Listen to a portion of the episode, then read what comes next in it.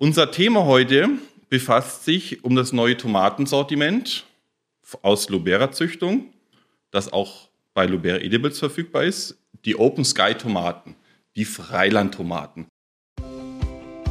Herzlich willkommen beim Lubera Edibles Gärtnerradio, dem Profi-Podcast für essbare Pflanzen und deren Jungpflanzen. Mein Name ist Frederik Vollert.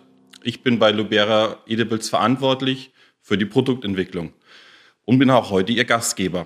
Mein Gast heute ist erneut Markus Kobelt, Gründer von Lubera und Co-Geschäftsführer von Lubera Edibles. Markus, mal ganz salopp gefragt, jetzt auch noch Tomatenzüchtung bei Lubera? Natürlich Tomatenzüchtung bei Lubera, weil das sind ja Beeren. Ja? Großbeeren.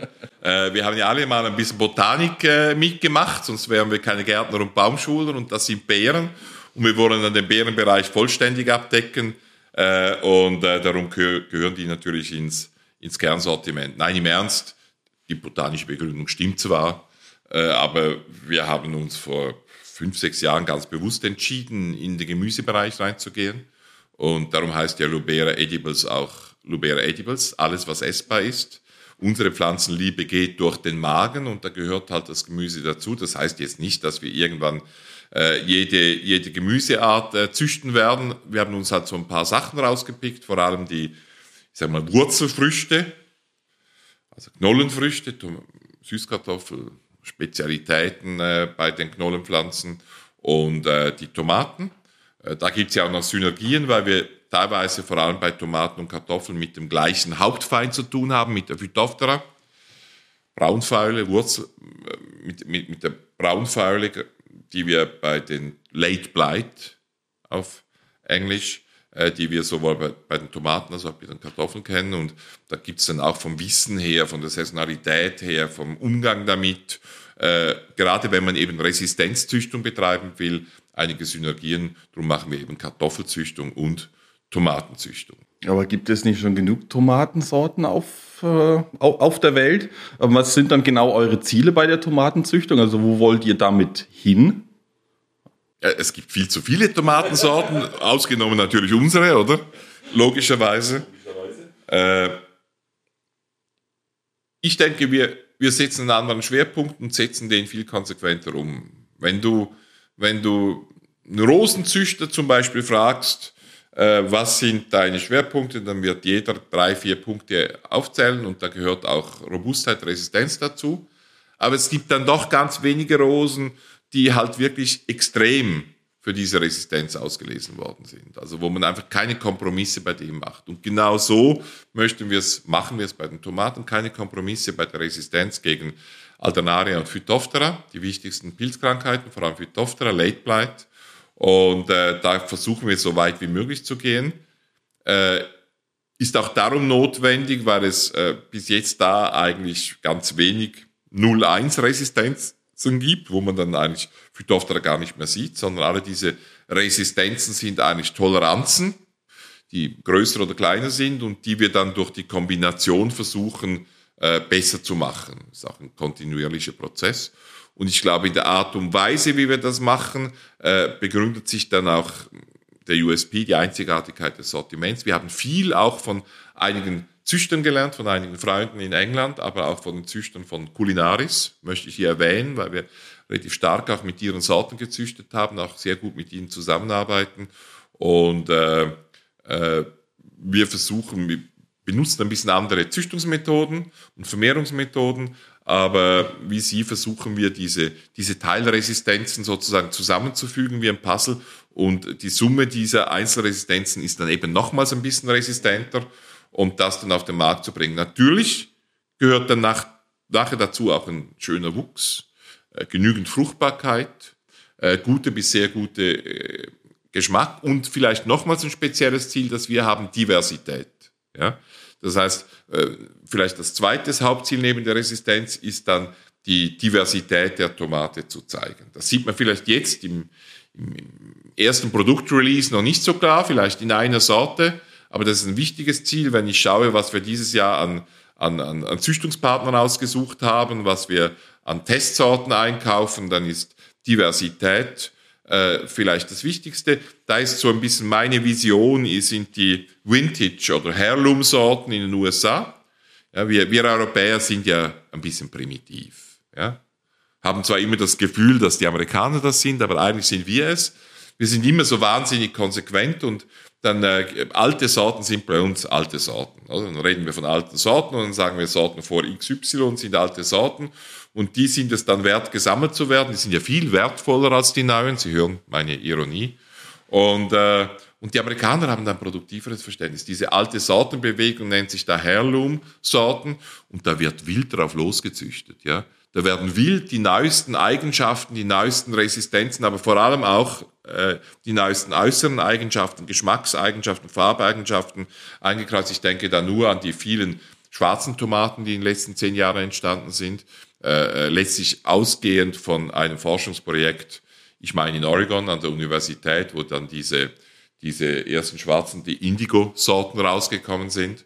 Und, äh, und, und alle diese privaten Züchter, die so ein bisschen Heirloom-Tomaten züchten, in der Regel eben nicht F1-Hybriden, sondern samenstabile Sorten, äh, die sind auf, da aufgesprungen und haben das eingezüchtet, gestreifte Sorten, mehrfarbige Sorten, neue Farben, orange, äh, schwarz, weiß, blau, alles was da möglich ist, äh, Sorten auch mit sehr viel Antho mehr Anthocyan-Gehalt. Und das ist so ein bisschen die zweite Richtung, wo wir hingehen wollen. Da sind wir erst am Beginn, weil natürlich Resistenz und Diversität zusammenzubringen wir brauchen Diversität, um möglichst viele Resistenzen zusammenzubringen. Dann brauchen wir aber eine andere Diversität, um möglichst viel Tomatentypen, Geschmackstypen, Farbtypen auf den Markt zu bringen. Aber das sind so die beiden Hauptziele. Und damit glaube ich, zusammen mit der anderen Art und Weise, wie wir züchten und Pflanzen produzieren, äh, differenzieren wir uns vom Markt. Mhm. Jetzt hast du gesagt, ähm quasi so Null-Toleranz-Politik bei der Selektion und bei der Züchtung. Ähm, wie, wie, geht ihr, wie geht ihr da vor bei, bei der Züchtung? Also wie, wie sieht das, ähm, so ein, das Züchtungsfeld oder Selektionsfeld bei euch aus, damit ihr ähm, eine Null-Toleranz-Politik auch fahren könnt? Gut, äh, der Markenname ist ja Open Sky. Äh, und äh, das heißt, wir möchten Tomaten, die man ohne Bohrmaschine äh, kultivieren kann, also wo man nicht zuerst dem Mann die Frau, bei mir wäre es die Frau, bei anderen ist es der Mann, herbeiholen muss, die dann so ein Haus bastelt. Äh, kann ich nicht, das will ich nicht, oder? Drum vielleicht äh, dieser Schwerpunkt auf Open Sky Tomaten und äh, ja, Pflanzen, die ich draußen pflanzen kann. Wir haben 1300, 1400 Millimeter Niederschlag bei uns am Standort, Züchtungsstandort im Buchs und da werden die Pflanzen halt draußen kultiviert. Wir haben einen sehr hohen Phytophthora-Druck durch das, dass wir äh, Kartoffelzüchtung daneben betreiben und weil wir auch ein Kartoffelanbaugebiet sind. Äh, das heißt also, wir hatten jetzt zwei Jahre auch Kartoffeln neben Tomaten stehen, alle ohne Pflanzenschutz. Wunderbar, oder? Wie das hin und her geht. Und das ist dann so das Design, wie wir Sorten testen. Züchtungstechnisch ist das Wichtigste, dass man eben sich nicht auf die, ich, ich glaube, einfach für die, die sich so ein bisschen für Züchtung interessieren, der Phänotyp ist wichtiger als der Genotyp. Ja? Du siehst die Resistenz erst draußen auf dem Feld, wenn du die Pflanzen wachsen lässt. Und wenn du dich zu fest auf den Genotypen, auf bestimmte bekannte Resistenzen verlässt, die auch genetisch äh, im, im Genom lokalisiert worden sind, dann gehst du einen zu schmalen Weg, mindestens bei der Tomate. Also um ein Beispiel zu nennen, äh, äh, wir wollten am Anfang auch äh, vor allem mit den PH1, 2, 3 Resistenzen arbeiten. Die sind bekannt, vor allem amerikanische und englische Sorten kommen aus diesem Bereich, wenn sie als resistent angepriesen werden, haben meistens zwei oder drei von diesen Resistenzen zusammen, meistens heterozygot, nicht homozygot, manchmal auch homozygot. Und, äh, und wir haben nachgedacht, weil man das relativ gut messen könnte, ja, also man könnte das gut analysieren, Blatt einschicken, nachher weiß ich, was da drin ist. Und wären wir diesen Weg konsequent weitergegangen, hätten wir die am besten resistenten Sorten ausgeschlossen. Also habt, habt ihr das dann auch zwischendrin mal gemacht? Ähm, also quasi so eine Genmarker-Untersuchung? Genau, haben wir gemacht und dann unter der, zum guten Glück hat sie nicht so gut funktioniert. Darum haben wir das, das gute Zeugs nicht fortgeworfen, aber wir haben, wir haben jetzt gelernt, wir müssen die Pflanzen auch bis zum Ende draußen auf dem Feld anschauen weil da kommen dann die wirklich resistenten Sachen raus. Wir haben gesehen, dass diese Teilresistenzen, äh, die teilweise zustande kommen über sehr schnelles Wachstum, dann auch bei den, bei den äh, partiell äh, determinierten Sorten, bei Strauchtomaten, aber auch Balkontomaten ist es ja die Wuchsgeschwindigkeit auch die Geschwindigkeit und, und die Tatsache, dass sie dann eben aufhören zu wachsen und dann sich auf die Fruchtreife konzentrieren, ist auch ein Teil der Resistenz. Bei den Stabtomaten ist es die Geschwindigkeit des Wachstums. Dann gibt es eine Teilresistenz bei, haben wir gesehen, bei vielen schwarzen Sorten, die einfach länger durchhalten, sicher gegenüber Alternaria, teilweise aber auch gegen Phytophthora. Und wir versuchen die Sachen sozusagen zu mixen. Ja? Und, äh, und, und, und den Gesamtgrad der Resistenz oder der Toleranz, könnte man auch sagen, den messen wir halt stur auf dem Freiland. Oder? Also ganz einfach Phänotypisierung. Draußen, draußen anschauen. Und was, schaut, was schaut gut aus, was schaut nicht gut aus. Overall. Und, äh, und da dann zur Entscheidung kommt. Das Ziel ist, dass man in Mitteleuropa eigentlich in jedem Klima, unter der Voraussetzung, dass man im Mai pflanzt, würde ich jetzt mal sagen, äh, äh einen, eine schöne Ernte äh, von diesen resistenten Sorten haben kann, ohne Abdeckung, ohne zusätzliche Infrastruktur. Selbstverständlich bei Stabtomaten braucht es halt einen Pfahl oder Stab, wo die aufgeboten werden können. Äh, wir werden in Zukunft aber auch versuchen, andere Tomatentypen, mich interessieren vor allem die Strauchtomaten oder auch Balkon-Terrassentomaten mit einem determinierten Wuchs, auch da die Resistenz zu verbessern. Äh, aber das wird halt noch einige Zeit gehen. Jetzt haben wir schon über Züchtung gesprochen. Am Anfang haben wir gesagt, okay, ähm, Open Sky Tomaten, Freilandtomaten-Sortiment. Ähm, ja, jetzt, wie, wie viele Sorten gibt es denn jetzt aktuell und ähm, ja, wie, wie, wie schaut das erste Sortiment aus, was ihr jetzt auf den Markt bringt? Ja, das sind vier Sorten. Äh, das wird es auch mal für den Moment sein, vermutlich so. Ich kenne ja ungefähr die Geschwindigkeit der Pipeline, ich kenne die Geschwindigkeit der Züchtung. Das war jetzt äh, äh, sehr sportlich, wie wir die entwickelt haben, auch weil wir die Methode, Züchtungsmethode geändert haben. Wir haben ja, und das ist eine Differenz zu anderen Züchtungsprogrammen, also wir produzieren keine F1-Hybriden, aber eigentlich auch keine samenstabilen Sorten, weil wir vegetativ vermehren. Wir verletzen fast alle Gesetze der Tomatenwelt. Äh, Im Prinzip gibt es da F1-Hybriden. Inzuchtlinien werden miteinander gekreuzt und geben dann ähm, homogenes Saatgut. Äh, mit, mit hohen Erträgen und teilweise anderen Qualitätsverbesserungen. Und dann gibt es noch die samenstabilen Sorten, die einfach über letztlich die Vorstufe der F1-Hybriden, die über Inzucht so weit gemacht werden, bis halt die Aussaat stabil ist. Fast jede Pflanze sieht aus wie die andere. Aber das braucht ja ein paar Jahre. Das braucht äh, acht bis zehn Jahre, bis es soweit ist. Und wir haben diese Sorten eigentlich in vier Jahren gezüchtet. Und nicht, weil wir jetzt unseriös waren, sondern weil wir anstatt dass wir warten, bis wir diese Sorten samenstabil haben, vermehren wir sie genauso wie wir es beim Apfel und bei der Birne, bei der Himbeer tun, äh, vegetativ äh, über Mikrovermehrung.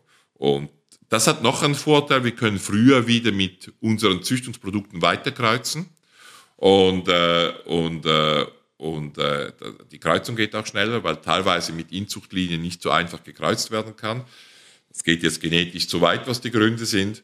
Und äh, wir hoffen da auch in Zukunft die Produktivität in der Züchtung aufrechtzuerhalten, aber es wird wieder drei, vier Jahre gehen, bis sozusagen der nächste Schub dann von Tomatensorten kommt, außer wir würden Sorten von Züchtungskollegen, die es ja auch gibt in diesem Bereich, äh, äh, mit uns aufnehmen. Die Marke Open Sky soll aber auf jeden Fall und hundertprozentig für Pflanzen stehen, die man in Mitteleuropa draußen ohne Abdeckung eigentlich in jedem Jahr kultivieren kann. Ja. Es wird auch, es, es war, und es, es gibt einfach viel zu wenig solche, es gibt eigentlich keine solchen Sortimente auf dem Markt. Man kann dann diese endlosen Listen von Tomaten beim Jungpflanzenlieferanten oder beim Saatlieferanten anschauen, 50, 100 Tomaten, und dann kann man, findet man darunter auch solche, die als resistent angeboten werden, aber die verlieren sich im Gesamtangebot. Open Sky heißt resistent, einfach zu kultivieren und gut. Und die Zukunftsentwicklung sollte sein und divers. Ja, da sind wir noch nicht ganz so weit. Aber du hast ja ein bisschen Erfahrungen gemacht, Frederik.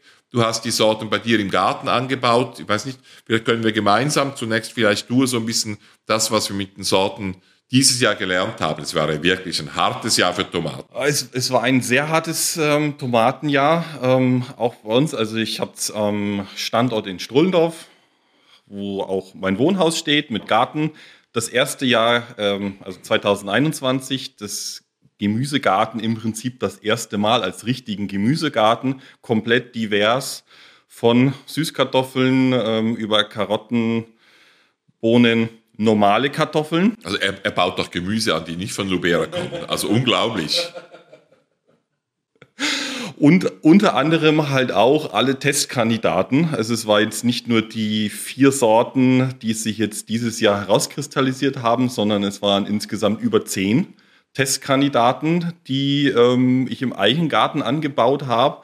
Zusätzlich dazu ähm, hatte ich auch noch, ähm, ich sag mal, normale Tomaten, also die, die, die es so schon auf dem Markt gab. Ähm, Resistenz hatten sie, glaube ich, so, so nicht. Ja, äh, schwieriges Tomatenjahr auch bei uns. Eher kalt, ein sehr, sehr nass kalter Mai. Auch im Juni noch sehr viel Nächte mit einstelligen, im einstelligen Temperaturbereich. Auch den Sommer über zwar mal warm, aber immer relativ feucht. Ergebnis, Kartoffeln sehr früh vom Phytophthora eigentlich ähm, überhaupt kein grünes Blatt mehr gehabt. Ende Juni, äh, Ende Juli war da Schicht. Ähm, die Nicht-Lubera-Tomaten auch keine einzige Frucht geerntet. Die Lubera Open Sky Tomaten kann ich sagen, wirklich bis zum ersten Frost, Anfang Oktober, wirklich durchgeerntet. Also von, ähm, war ein bisschen spät dran mit der Pflanzung, Ende Mai, Anfang Juni war das. Aber wirklich das, den ganzen Sommer über mussten wir keine einzige Tomate kaufen. Wir haben uns wirklich komplett selbst versorgt aus dem eigenen Garten. Und auch wirklich ähm, kein, also es, na, natürlich, es gab, war ja auch ein, ein Selektionsprozess letztes Jahr noch und die vier Sorten, die wir jetzt auserkoren haben für Sortiment, die waren auch bei, bei mir, bei uns im Garten wirklich die besten, die auch wirklich bis zum Ende, bis, zum, bis, bis es gefroren hat, wirklich grün waren, also grüne Pflanzen und reife Früchte gemacht haben. Genau, trotzdem hatten wir natürlich bei zehn äh, äh, Kandidaten in der zweitletzten Stufe die Qual der Wahl. Wir können ja auch nicht drei gleichartige Tomaten anbieten, da braucht es überall genau. einen USP. Und, äh, und äh, darum sind jetzt auch die Sorten recht unterschiedlich. Diversität habe ich ja gesagt, oder? Ein schönes Sortiment. Also. Ja, ja. Ich meine, Geschmacklich sicher, wenn man gerne süße Tomaten hat, süße Cherry-Tomaten, ist sicher Sugar Red äh, die interessanteste. Sie kombiniert eigentlich zwei Eigenschaften sehr gut. Das erste ist äh, ein hoher Zuckergehalt, also die Süße, und das zweite ist gigantische Knackigkeit, ohne dass es zäh wird. Ja? Das heißt, man beißt wirklich drauf, der Saft wird frei, wahnsinnig süß, fruchtig, bärig, oder? Und äh, ich bin jetzt persönlich nicht so der Liebhaber von den süßen Tomaten, aber die äh, ist sicher die süßeste im Sortiment. Genau, also ich gehöre, ich bin das genaue Gegenteil bei den Tomaten von Markus und ähm, das ist einer, auch mit einer meiner persönlichen Favoriten. Dann Morning Sun, die, die, die gelbe Cherry-Tomate, äh, hat nicht diese Süße, zeichnet sich eher durch eine, eine Frische aus, Saftigkeit, Fruchtigkeit aus und ein, ist sehr vital, also sehr, sehr gut, ist ein ziemlich guter Wachser, also der, die, die wächst ähm, allen davon. Overall eigentlich alle und eigentlich alle Sorten könnte man, wenn man will, äh, zweitriebig äh, anbauen. Bei äh, äh, Sugar Red und bei Morning Sun würde ich das unbedingt tun, dass man also nicht nur eine Stabtomate, ein Trieb in die Höhe schickt, sondern zwei. Also am Anfang äh, eben nicht äh, zu stark äh, ausdünnt, die Triebe, äh, sondern eben zwei laufen lässt, so dass man dann im Abstand von 40 Zentimeter äh, zwei Triebe aus einer Pflanze hochlässt. Genau, dann hätten wir Morning Sun. Für mich die Lieblingstomate ist Happy Black.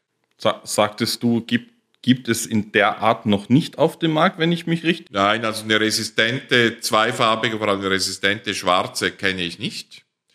Das ist ein ganz interessanter Fall, weil da haben wir sozusagen die klassischen Phytophthora-Resistenzen äh, mit den äh, PA1, 2, 3 und auch äh, mit den äh, gemischten Resistenzen, die wir äh, von Culinaris mit eingezüchtet haben, haben wir verbunden mit einer Teilresistenz, die bei einigen schwarzen Sorten vorhanden ist. Das ist uns in den Tests aufgefallen, dass einige schwarze Sorten, Indigo-Sorten so ein bisschen länger durchhalten, dann brechen sie zwar zusammen, und das ist dann bei dieser Sorte sehr gut gelungen, auch mit einer guten Overall, also ist auf Niveau der anderen Sorte jetzt.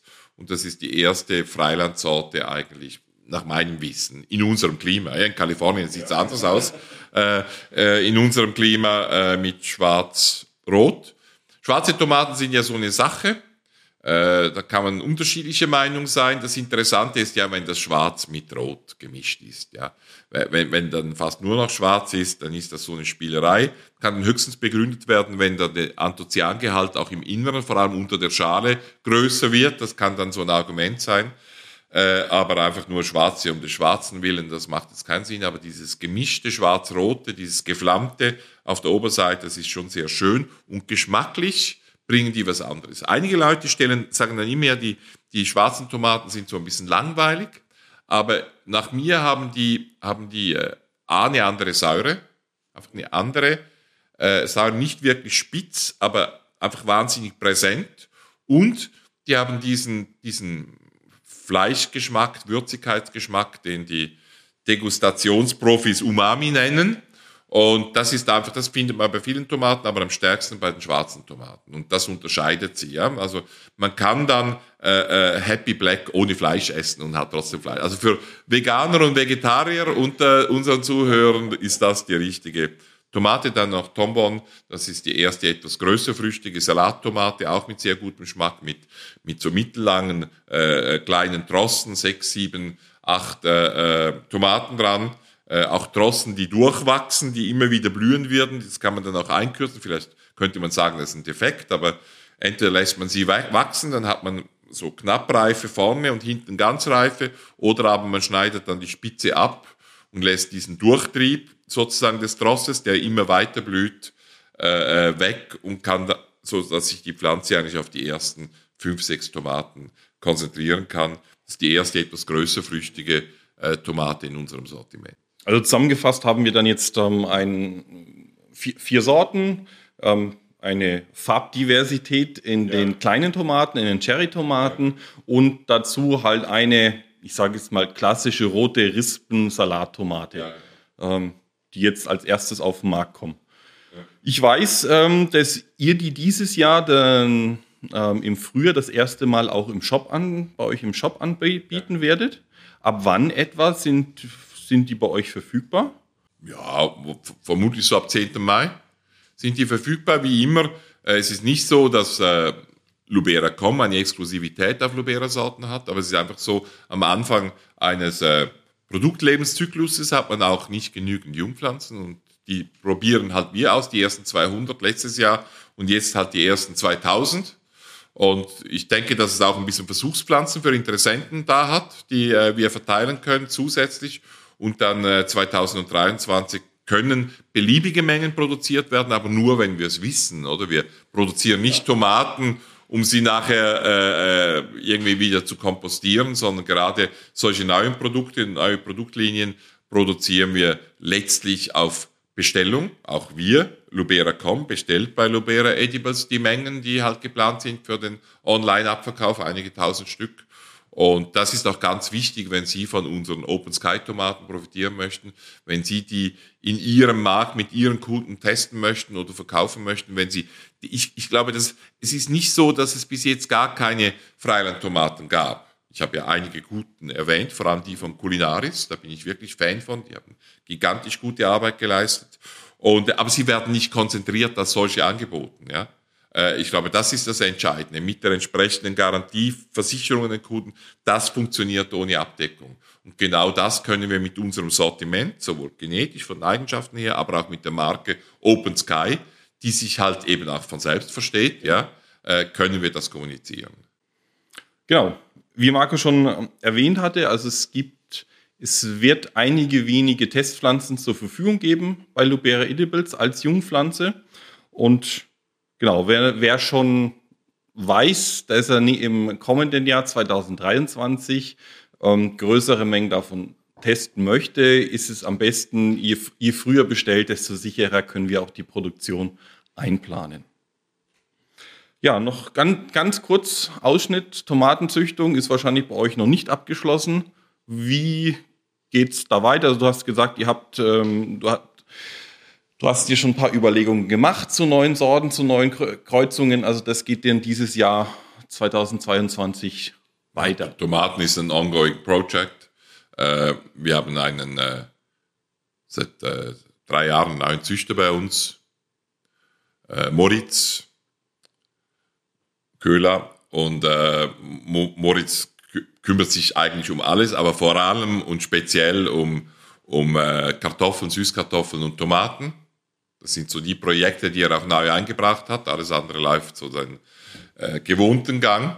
Und äh, das wird weitergehen. Und wie gesagt, mit den beiden Spitzen Resistenz, weil das wird etwas sein, was nie aufhören wird. Wir müssen die Resistenz auch anpassen, weil sich der Phytophthora-Pilz äh, auch sehr schnell anpasst. Und äh, auf der einen Seite und Diversität, Tomatendiversität kombiniert mit Resistenz.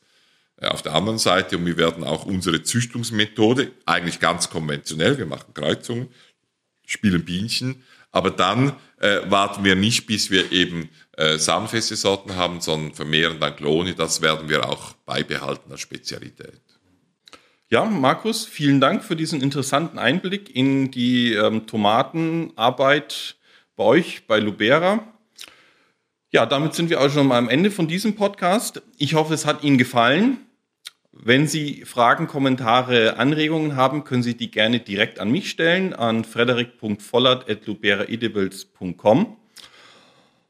Und natürlich geht unsere Podcast-Serie weiter. Im nächsten Podcast geht es dann um das nächste Gemüseprojekt von Lubera, um die Sugarroot, die neuen Süßkartoffeln. Alles Gemüse oder was? Das Lubera Edibles Gärtnerradio finden Sie überall dort, wo es Podcasts gibt, bei Apple, Spotify, wo auch immer. Bitte raten Sie uns dort. Und dann freuen wir uns auf den nächsten Podcast mit Ihnen.